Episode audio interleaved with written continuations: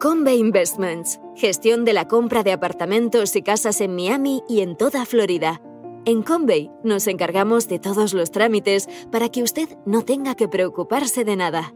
Es una inversión sólida, con seguridad jurídica y que ofrece un elevado rendimiento.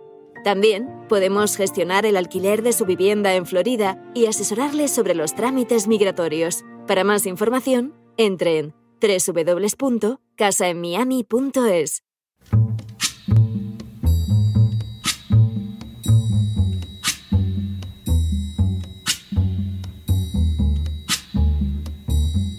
La voz con César Vidal, desde el exilio. When the night has come and the land is dark and the moon is the only light we'll see. No, I won't be afraid.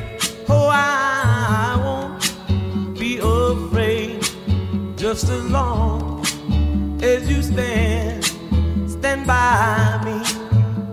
Muy buenos días, muy buenas tardes, muy buenas noches y muy bienvenidos a esta nueva singladura de la voz.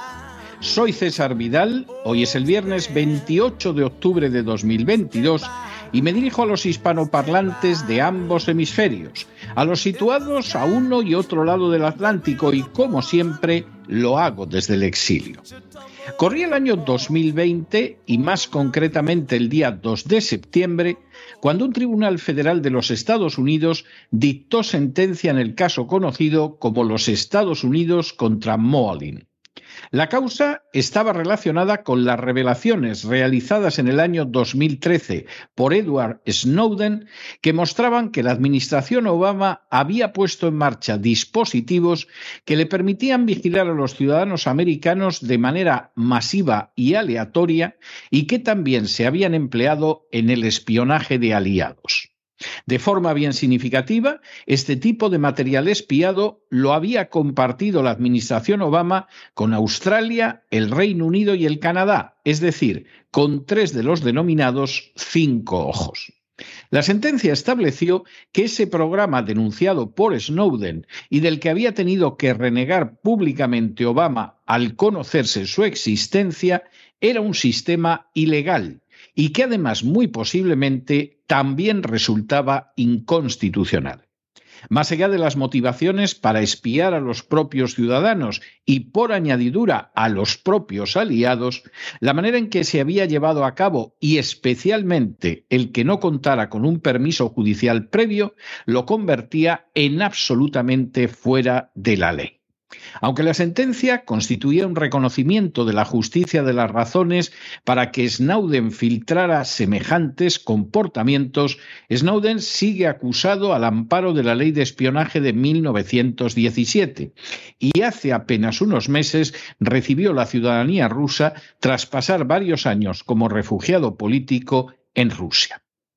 En las últimas horas hemos tenido nuevas noticias sobre un sistema de vigilancia presuntamente ilegal llevado a cabo desde hace años por la agencia tributaria. Sin ánimo de ser exhaustivos, los hechos son los siguientes. Primero, los ciudadanos españoles pueden ser espiados a través de sus dispositivos móviles, clonados sin que lo lleguen a saber jamás. Segundo, esa posibilidad resulta legal siempre que la lleven a cabo los cuerpos de seguridad del Estado, incluidos los servicios de inteligencia, pero a condición de que previamente haya recibido la pertinente autorización judicial. Tercero, Diario 16 ha podido comprobar, tras un exhaustivo trabajo documental, que hay otros organismos públicos que no están en absoluto relacionados con la policía, la Guardia Civil, los cuerpos de seguridad autonómicos o el Centro Nacional de Inteligencia, que utilizan este tipo de recursos desde hace cerca de una década como mínimo. Cuarto, ya en su día, Diario 16 reveló que la Comisión Nacional de los Mercados y la Competencia lleva años contratando la solución de espionaje de dispositivos y ordenadores de la herramienta israelí Celebrit, desarrollada por la empresa Sun Corporation. Quinto, hasta la fecha no se ha podido establecer para qué recurre la Comisión Nacional de Mercados y Competencia a este tipo de medios de espionaje y, sobre todo, seguimos ignorando si cuenta con autorización judicial para entrar en los teléfonos y los ordenadores de ciudadanos y empresas a fin de investigarlos. Sexto, Hace apenas unas horas, Diario 16 ha revelado que en esta misma línea de quebrantamiento de la legalidad se encuentra también la agencia tributaria. Séptimo, la agencia tributaria ha contratado también los servicios de Celebrity, según consta en documentos internos de esta entidad. Octavo, el primer problema que plantea el uso por la agencia tributaria del programa Celebrity es cómo es posible que pueda ser utilizado en operaciones de investigación fiscal dirigidas contra particulares y empresas y sobre todo si en algún momento lo ha utilizado con autorización judicial o como en tantas otras ocasiones ha violado la legalidad vigente en busca de poder despojar con más facilidad a las empresas y a los ciudadanos. Noveno esta acción de la agencia tributaria, que podría violar gravísimamente la legalidad, viene llevándose a cabo desde antes del año 2018, según consta en un documento reproducido por Diario 16. Décimo. Así, en el citado documento titulado Memoria justificativa para actualización de cinco clonadoras de teléfonos y tabletas UFED Touch One a modelo UFED Touch 2 y adquisición de una clonadora de teléfonos y tabletas UFED Touch 2 fechado el 21 de marzo de 2018, obliga a pensar que este tipo de instrumento, que solo pueden utilizar las fuerzas de seguridad del Estado y con el obligado permiso judicial, lo lleva utilizando la agencia tributaria desde varios años antes. Un décimo.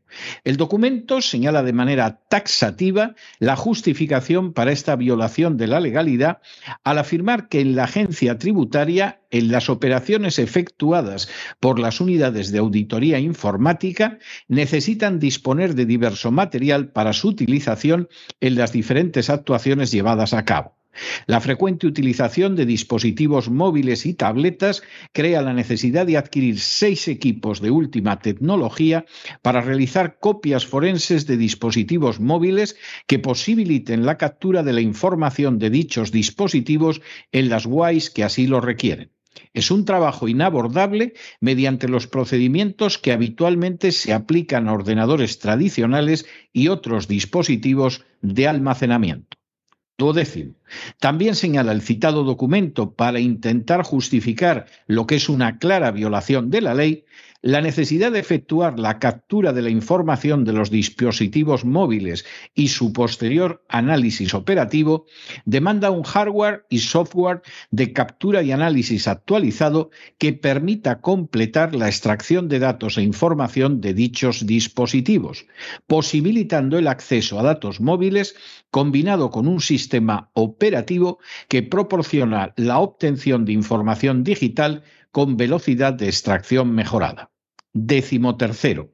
El documento pone pues de manifiesto que una vez más la agencia tributaria podría haber vuelto a quebrantar la legalidad violando la intimidad de los ciudadanos y de manera especial la legislación española que permite estas acciones, pero solo a las fuerzas de seguridad del Estado y con un mandato judicial previo. Décimo cuarto. Entre las características de estos programas de clonación de dispositivos móviles, el documento señala una serie de cualidades como el descifrado en tiempo real para dispositivos seleccionados, la posibilidad de uso en móviles y tablets iOS Apple, protegidos con contraseña, liberados, no liberados, cifrados y no cifrados, puentear los bloqueos por PIN, patrón, contraseña de los dispositivos, la extracción completa de datos existentes, ocultos y borrados, registros de llamadas, mensajes SMS, contactos, calendario, correo electrónico, chat, archivos multimedia, etiquetas geográficas, contraseñas, información de ubicación Wi-Fi, celdas y aplicaciones de navegación, posiciones de GPS, etc. Décimo quinto, Estas acciones, llevadas a cabo por la agencia tributaria desde posiblemente más de una década, no solo quebrantarían la legalidad, sino que además incurrirían en conductas de extraordinaria peligrosidad, no solo para los derechos de los ciudadanos, sino también para la seguridad nacional. Décimo sexto. Habría, por ejemplo, que determinar quién da estas órdenes que quebrantan la legalidad vigente al no formar parte la agencia tributaria de las fuerzas de seguridad del Estado. Décimo séptimo. También habría que determinar quién dispone de acceso a esta información que es ilegal de raíz, ya que la agencia tributaria no forma parte de las fuerzas de seguridad del Estado. Décimo octavo.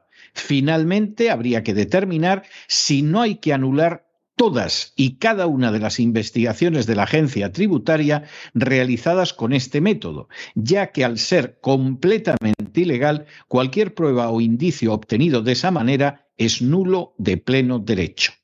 Décimo noveno. A lo anterior hay que añadir que Celebrity es una marca de una empresa israelí, Sun Corporation, que se especializa en la venta de herramientas para acceder a la información de dispositivos electrónicos. Los aparatos, cuyo coste se encuentra en más de 10.000 euros, permiten extraer información de los móviles, tanto iPhone como Android, aunque estos estén bloqueados, siendo esa extracción presencial confiscando el teléfono o también remota, es decir, a través de los servicios o acceso online de la propia Celebrity a los portátiles, iPad y móviles de los afectados o de las propias máquinas de análisis a través de las actualizaciones.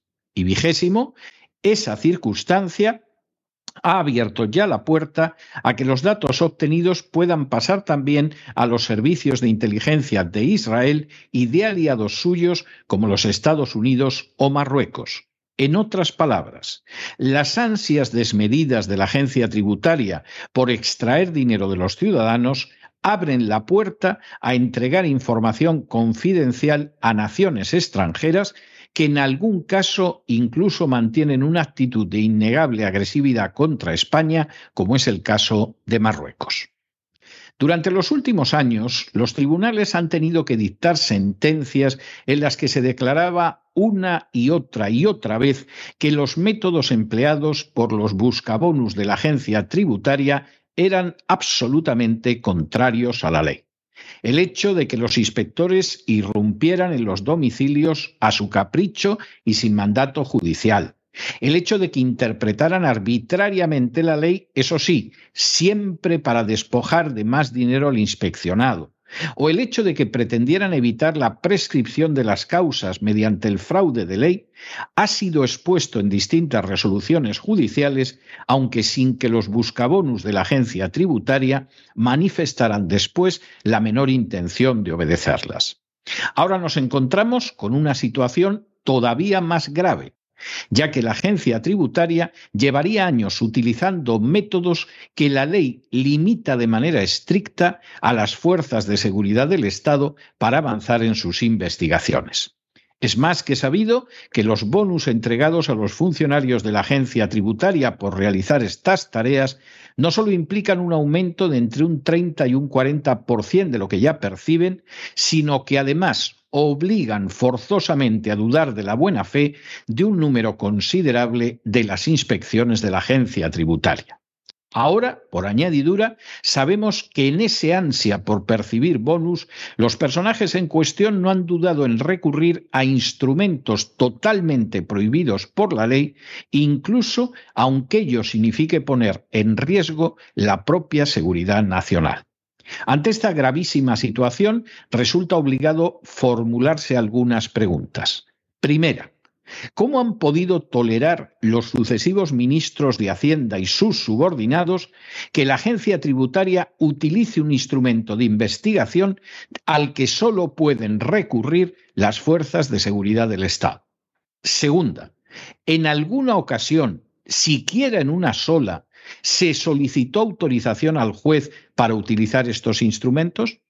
Tercera, de ser así, y si la autorización fue concedida por el juez, ¿Cómo pudo justificar el juez el otorgar un permiso a la agencia tributaria para utilizar un instrumento que solo es legal para las fuerzas de seguridad del Estado?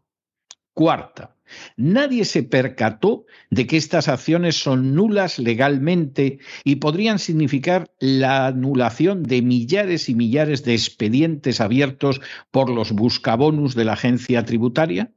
Quinta, nadie se percató tampoco de que la utilización de estos instrumentos por parte de los buscabonus de la agencia tributaria implica abrir una puerta a que servicios de inteligencia extranjeros y de manera especial el de Marruecos cuenten con datos que ponen en serio peligro la seguridad nacional? Sexta, ¿Ha conseguido Marruecos, gracias a la utilización de estos instrumentos por la agencia tributaria, material sensible relacionado con personajes españoles de relevancia? Séptima, la capitulación del gobierno de Pedro Sánchez y de personajes como Josep Borrell, ministro de Asuntos Exteriores de la Unión Europea, ante las tesis de Marruecos sobre el Sáhara, tiene relación con datos que habría obtenido Marruecos gracias a la utilización de estos instrumentos de espionaje por la agencia tributaria u otras entidades públicas? Octava, ¿sabrán alguna vez los ciudadanos ¿Quién decide llevar a cabo este tipo de acciones? Novena. Serán llevados ante la justicia los buscabonus que han llevado a cabo este tipo de acciones ilegales. Y décima. ¿Aparecerá en España alguien dotado de la dignidad y de la decencia de un Snowden para revelar la suma inmensa de ilegalidades que de manera sistemática perpetran desde hace años los buscabonus de la agencia tributaria? Todas y cada una de estas preguntas exigen una respuesta veraz e inmediata. Y lo exigen porque no solo se está violando gravemente la legalidad y con ella la intimidad y la vida privada de los ciudadanos, sino que también se pone en claro peligro la misma seguridad nacional frente a amenazas como las que representa Marruecos. Pero no se dejen llevar por el desánimo o la frustración. Y es que a pesar de que los poderosos muchas veces parecen gigantes, es solo porque se les contempla de rodillas y ya va siendo hora de ponerse en pie.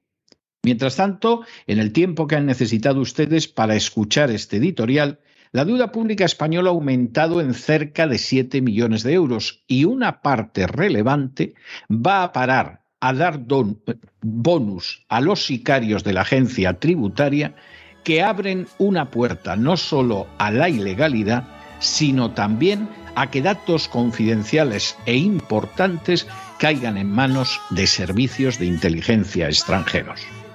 Muy buenos días, muy buenas tardes, muy buenas noches. Les ha hablado César Vidal desde el exilio. Que Dios los bendiga.